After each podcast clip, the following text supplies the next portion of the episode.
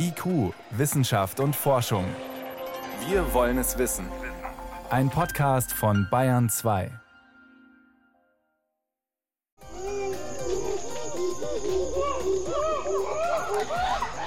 Kommt hoch auf den Baum, hier gibt's Futter, sagt hier ein Schimpanse zum anderen, vermuten Forscher. Die haben freilebenden afrikanischen Schimpansen zugehört und Erstaunliches herausgefunden. Eines unserer Themen. Außerdem der aktuelle Sommer fühlt sich schon gar nicht mehr so richtig nach Pandemie an. Aber haben wir es tatsächlich geschafft? Wann ist die Pandemie endlich vorbei? Zunächst gibt es bei uns aber eine galaktische Volkszählung. Wissenschaft auf Bayern 2 entdecken. Heute mit Martin Schramm. Mit Zensus, da verbindet man vor allem in Deutschland die aktuelle Volkszählung, um Daten zur Bevölkerung, zu Gebäuden, Wohnungen und so weiter zu erfassen. Doch aktuell läuft auch eine, da läuft ein ganz anderer Zensus, ein galaktischer Zensus. Das Weltraumobservatorium Gaia erfasst alles, was es am Himmel sehen kann. Und ein internationales Forscherteam verarbeitet die gewonnenen Daten weiter. Das ehrgeizige Ziel? Die bislang genaueste und vollständigste Karte unserer Milchstraße. Die Mission läuft noch bis 2025. Heute wurde, wurde ein neuer Teil der Karte veröffentlicht bei einer Videokonferenz der ESA, der Europäischen Weltraumorganisation. Frage dazu an meine Kollegin Yvonne Meyer. So ein Zensus, selbst wenn es ein galaktischer ist, klingt ja erstmal ja, nach trockener Buchhaltung. Gab es dennoch Begeisterung? Total. Also in dieser Konferenz, in dieser Pressekonferenz waren wirklich mehrere sehr begeisterte und aufgeregte Wissenschaftlerinnen und Wissenschaftler dabei. Und daran sieht man eben auch, wie besonders das ist, was da gemessen wird. Und manches ist auch wirklich auch für mich schier unglaublich. Da hat einer der ESA-Wissenschaftler von seinem Highlight erzählt. Man kann nämlich mit dem Weltraumteleskop sehen, wie Schatten von Sternen über unsere Erdoberfläche ziehen. Und das hat schon irgendwie was Erhabenes, wenn man sich vorstellt, dass da jeden Tag Sternenschatten über uns hinwegziehen. Ist das so eine Art Sonnenfinsternis oder wie muss man sich das vorstellen? Im Prinzip ja, nur viel kleiner, weil diese Sterne natürlich viel weiter weg sind. Und wissenschaftlich ist es natürlich auch interessant, weil man anhand dieser Schatten die Position des Sterns, zu dem dieser Schatten gehört, innerhalb unserer Galaxie genauer bestimmen kann. Hm. Jetzt ist das ja ein großes Projekt, eine große Kartierung und die basiert auf Daten von diesem Weltraumteleskop Gaia, das sozusagen seit einigen Jahren unsere Milchstraße beobachtet. Also was genau für Daten sind das?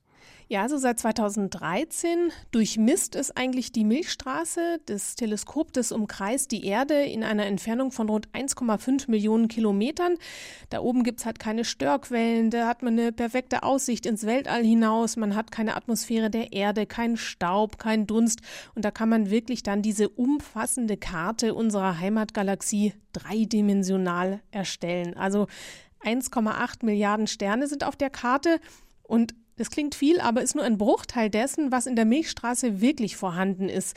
Etwa ein Prozent aller Sterne, die dort vermutet werden. In der Tat, das heißt, da fehlen eigentlich 99 Prozent. Aber ich vermute mal, schon diese ein Prozent ist eine gewaltige Datenmenge, oder? Gaia beobachtet durchschnittlich 850 Millionen Objekte am Tag und sammelt dabei rund 20 Gigabyte an Daten. Die muss man natürlich erstmal durchgehen und deswegen werden da immer wieder ganze Datensätze veröffentlicht und da kommen dann 50 ganz neue wissenschaftliche Veröffentlichungen dabei raus aus ganz Europa. Also eine große Inventur. Ich habe es jetzt so verstanden, es geht nicht nur um Sterne oder Planeten, sondern eigentlich alle Arten von Himmelskörpern, die da erfasst werden. Ja, Gaia will wirklich so ziemlich alles erfassen, was es sehen kann, was in seine Auflösung reinkommt, also Sterne, Planeten, Asteroiden, aber auch Staub, der da innerhalb der Milchstraße herumschwirrt. Und sogar manchmal blickt sie auch außerhalb unserer Milchstraße und kann da andere Galaxien anschauen. Und ein Beispiel, Gaia hat zwei Exoplaneten jetzt neu finden können. Es gibt noch 200 weitere Verdachtsfälle, aber da müssen noch die Daten ausgewertet werden. Und was jetzt die Wissenschaftlerinnen und Wissenschaftler neu gemessen haben, ist die chemische Zusammensetzung der Sterne auf ihrer neuen Karte. Wie kann man denn eigentlich die genau erfassen? Es ist ja schwierig oder unmöglich, da eben mal eine Probe zu nehmen. Das macht man tatsächlich über das Licht, das diese Sterne aussenden. Das kann man nämlich aufspalten in die einzelnen Farbspektren, also von lila über blau und gelb bis rot. Und dann kann man herauslesen, welche chemischen Bausteine da vorhanden sind. Also ein Astroregenbogen quasi. Und dann ist Stickstoff eher gelb und Eisen eher orange-rötlich. Was macht denn diese chemische Zusammensetzung so spannend für die Forscher? Die ist deswegen so spannend, weil man damit etwas darüber sagen kann, wie alt die Sterne schon sind. Es ist so eine Art ja, DNA der Sterne, also ihr chemischer Bauplan. Und interessant ist dabei zum Beispiel der Anteil von Schwermetallen. Je jünger ein Stern ist, desto mehr Schwermetalle hat er. Und Sterne in der Mitte unserer Galaxie, also von der Milchstraße, die sind eben jünger und haben mehr Schwermetalle. Und die am Rand unserer Galaxie sind älter. Und was wirklich beeindruckend ist, die Daten von Gaia zeigen auch, dass es einige Sterne in unserer Milchstraße gibt, die gar nicht ursprünglich hier entstanden sind, sondern die von anderen Galaxien stammen und von unserer einverleibt wurden. Also da ist ganz schön viel geboten da oben. Du hast jetzt vorhin auch erwähnt, auch Asteroiden sind im Visier. Genau, die Forscher haben 156.000 von ihnen gemessen mit Positionen und Umlaufbahnen, ihrer Helligkeit oder auch wie sie zusammengesetzt sind. Und das ist interessant für die Wissenschaft, weil man über Asteroiden etwas über den Ursprung unseres Sonnensystems lernen kann, aber auch über erdnahe Asteroiden, die uns natürlich möglicherweise gefährlich werden könnten. Jetzt läuft dieses Projekt schon einige Jahre. Es fallen jede Menge Daten an und wir haben es erwähnt, also das Hauptziel ist die Kartierung. Ich könnte mir jetzt aber vorstellen, dass diese Daten vielleicht auch noch interessant sind für ganz andere Forschungsprojekte. Vor allem, weil diese Zählung schon so lang läuft, ist es interessant, denn da kann man sehr viele Jahre mit sehr vielen Details zusammensammeln und vergleichen. Zum Beispiel konnte Gaia über das Licht der Sterne sogenannte Sternenbeben messen, Sternen, Erdbeben, wie auch immer man es dann nennen will. Was muss ich mir unter einem Sternenerdbeben vorstellen?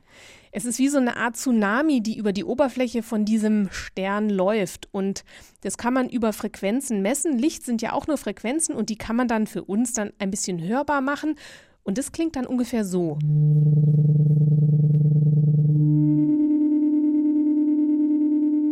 Und diese Tsunamis auf diesen Sternoberflächen, die beeinflussen eben die Form des Himmelskörpers und das kann man damit messen. Sternenzunahme, interessant. Wusste ich nicht, dass es sowas gibt. Der erste galaktische Zensus. Forscher arbeiten an der genauesten und vollständigsten Karte unserer Milchstraße. Hintergründe dazu waren das von Yvonne Meyer. Yvonne, danke dir. Gerne. Bayern 2. Wissenschaft schnell erzählt. Heute mit Johannes Rostäuscher und wir schauen nochmal in den Sternenhimmel präziser. Wir schauen auf den Mond. Der Vollmond nämlich ist morgen ein Supermond. So heißt der Mond, wenn er gleichzeitig Vollmond ist und besonders nahe bei uns, besonders nah an der Erde. Okay, also die Formel lautet Vollmond ganz nahe an uns dran. Weil nämlich Planeten und auch Monde normalerweise elliptisch kreisen, auch unser Mond eben, und deswegen sind sie natürlich nicht immer gleich nah an der Erde. Diese Ellipse ist auch unabhängig von den Mondphasen, aber trotzdem ungefähr einmal im Jahr fällt es dann zusammen, Vollmond und eben dieser erdnahe Punkt. Hm. Was macht jetzt diesen Supermond so faszinierend? Naja, er schaut erstens größer aus und ist heller. Ähm, wenn man ihn jetzt mit dem besonders fernen Mond vergleicht, erscheint er uns um ungefähr 14 Prozent größer. Das ist schon beträchtlich. Das ist ungefähr so, wie wenn man ein 2-Euro-Stück mit einem 1-Euro-Stück vergleicht. Mhm. Das Doofe ist allerdings, der Ungeschulte, wie wir das sind, der sieht den Unterschied wahrscheinlich nicht, wenn er raufschaut, weil er ja nicht die beiden Monde nebeneinander stehen hat. Aber das Hellere, das müsste man schon wahrnehmen. Er ist nämlich gleich um 30 Prozent heller. Also die Nacht ist einfach heller. Die Mondschatten sind viel deutlicher. Wenn man sich vor einen See hinstellt, dann sieht man jetzt schon, dass es auf dem, Spiegel, auf dem See deutlich erkennbar heller spiegelt. Also auch für Laien faszinierend. Um 1 Uhr ist er am allerhellersten und um 21.52 Uhr morgen geht er auf. Und das ist auch ein besonderes, besonders guter Beobachtungszeitpunkt, weil wenn er aufgeht, wirkt er für uns am allergrößten. Muss nur noch das Wetter passen. Hoffentlich ist es morgen klar und weil wir jetzt der Sender der Extreme sind, wechseln wir vom Weltall in die Tiefsee. Wie finden Seeelefanten, die teilweise tiefer als 2000 Meter jagen, im Dunkeln ihre Beute? Wichtige Frage. So ein Echolot wie Delfine oder Schwertwale, die das haben, haben die Seeelefanten nicht. Sie nutzen ihre Schnurrhaare. Das heißt, die ertasten ihre Umgebung? Das kann man wirklich so sagen. Die sind die empfindlichsten Schnurrhaare, die man bei allen Säugetieren kennt. Sie haben die meisten Nervenenden pro Schnurrhaare und die setzen die Schnurrhaare quasi in Bewegung und tasten wirklich so mit die feinsten Schwingungen im Wasser ab. Also so eine Art Seismograph.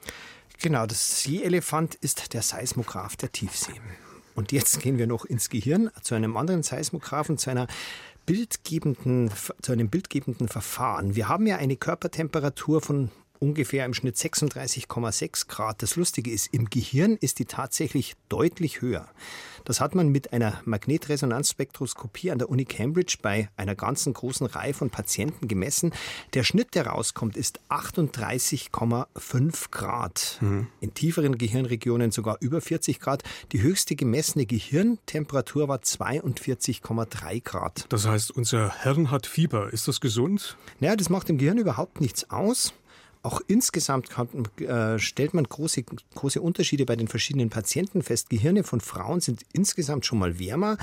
Bei Frauen kurz nach dem Eisprung ist das Gehirn am wärmsten. Die Menschen haben unterschiedliche starke Schwankungen. Manche haben kaum Temperaturschwankungen und manche sehr starke. Und bei den Verletzten ist es interessanterweise so, die Menschen, die wenig Schwankungen haben, haben nach den bisherigen Erkenntnissen zumindest bei ihren Verletzungen schlechtere Heilungsaussichten als die Menschen mit den starken Schwankungen. Man weiß allerdings noch nicht, woran es liegt. Also ein bisschen Fieber und Schwankungen im Gehirn ist offensichtlich ganz gut. Vielen Dank, Johannes Rostäuscher war das mit den Wissenschaftsmeldungen hier auf Bayern 2.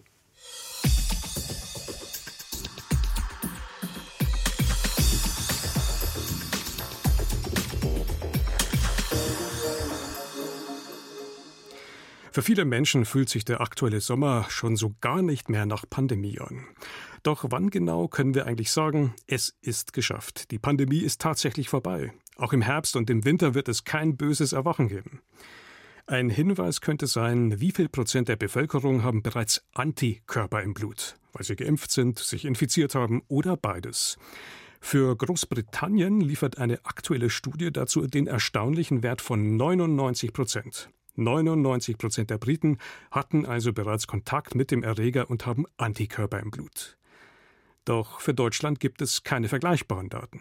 Und selbst wenn, würde uns das wenig weiterhelfen, hat Florian Pfalz-Eder recherchiert. Mit Einschätzungen unter anderem von dem Intensivmediziner Christian Karagianidis.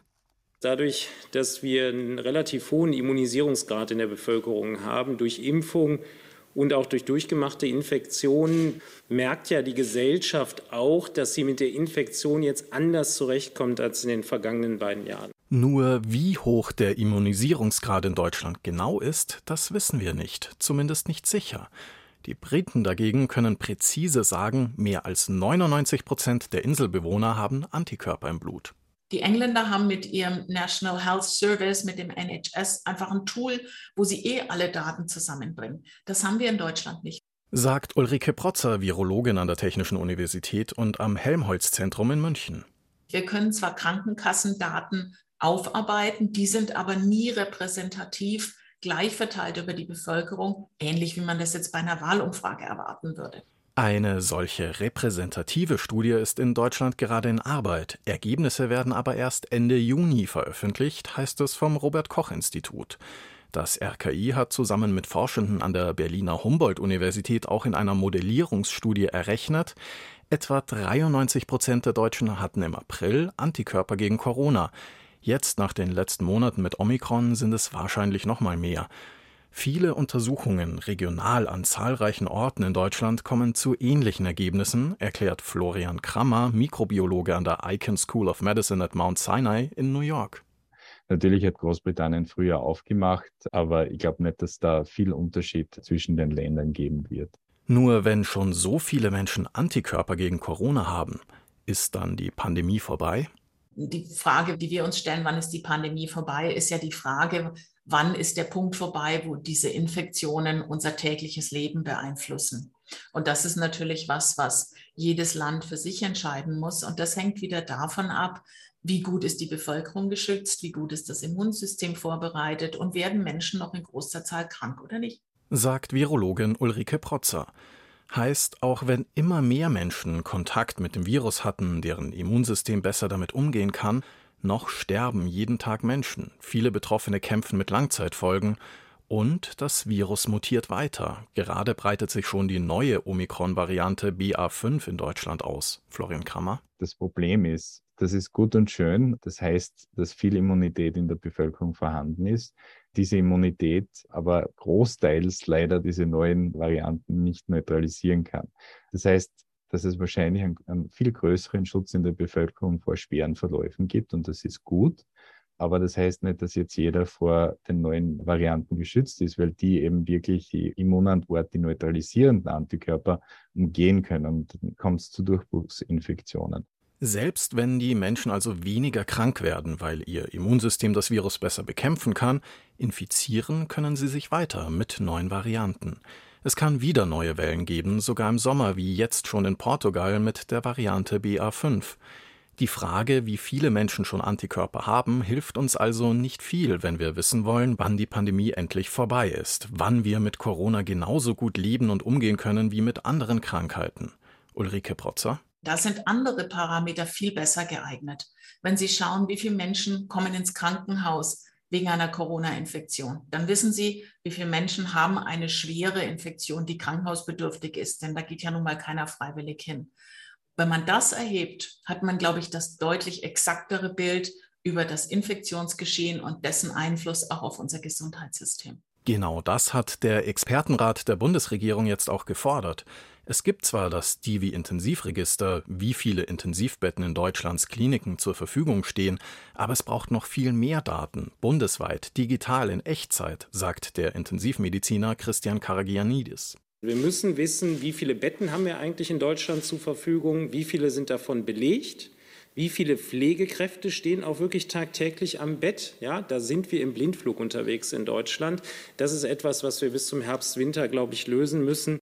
Bundesgesundheitsminister Karl Lauterbach hat auch nach dem Treffen des Expertenrats letzte Woche angekündigt, wir bereiten derzeit die Erfassung der Daten in den Krankenhäusern vor.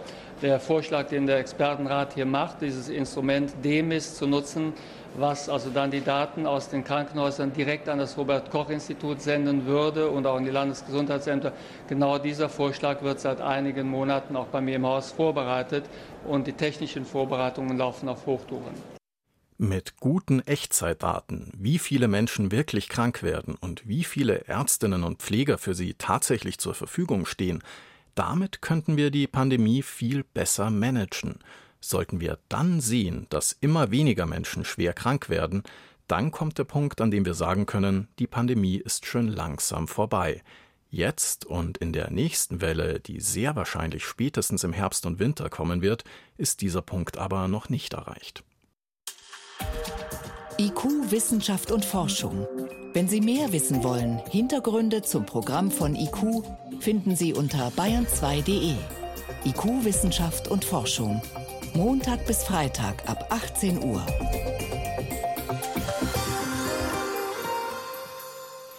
Wir sind die Besten, die Cleversten, die Schlausten. Der Mensch hält sich gerne für die Krone der Schöpfung.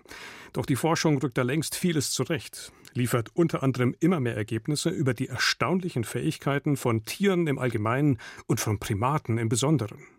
Von Menschenaffen zum Beispiel, die raffinierte Werkzeuge nutzen, die ein erstaunliches Gedächtnis besitzen, die Rituale pflegen, die stark an Trauer erinnern und so weiter. Lange Zeit dachte man auch, nur wir Menschen sind dazu in der Lage, so etwas Komplexes wie Sätze zu bilden, mit Vokabeln, Grammatik und so weiter. Doch jetzt haben Forscher bei frei lebenden Schimpansen mal genauer hingehört und Erstaunliches entdeckt. Susi Weichselbaumer. Die Sicht gen Himmel versperren grüne Blätterdächer. Verschlungene Lianen wickeln sich um knorrige Bäume. Sie geben schwungvolle Schaukeln ab für die Schimpansen. Es ist dampfig heiß im Regenwald im Thai-Nationalpark an der Elfenbeinküste in Westafrika. Und es ist laut. Bei Schimpansen finden wir eben spezifische Laute für Spiele, für Nahrungssuche, für soziale Fellpflege, für Tiere, die anfangen zu wandern, um weiterzuziehen. Und zwar viel mehr verschiedene Laute als bei anderen Primaten, betont Roman Wittig vom CNRS-Institut für Kognitionswissenschaften an der Universität Lyon.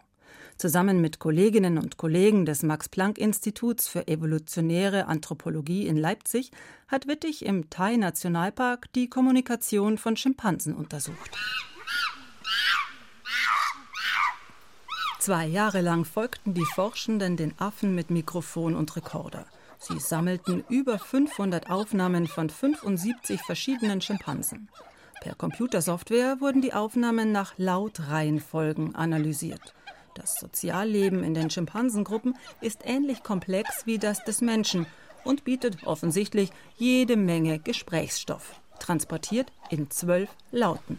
Was wir im Moment haben, ist ein System, was den Schimpansen tatsächlich erlaubt, mit ihren zwölf Lauten im Prinzip mindestens 390 verschiedene Kombinationen zu erzeugen, die natürlich auch 390 verschiedene Bedeutungen haben könnten. Das heißt, hier geht es eigentlich um Kombinatorik, ne? also um die Kombination von einzelnen Lauten. Urteilt Kognitionswissenschaftler Wittig. Die Daten aus der Studie zeigen, Laute werden entweder zu Paaren gekoppelt oder in längere Sequenzen gefasst.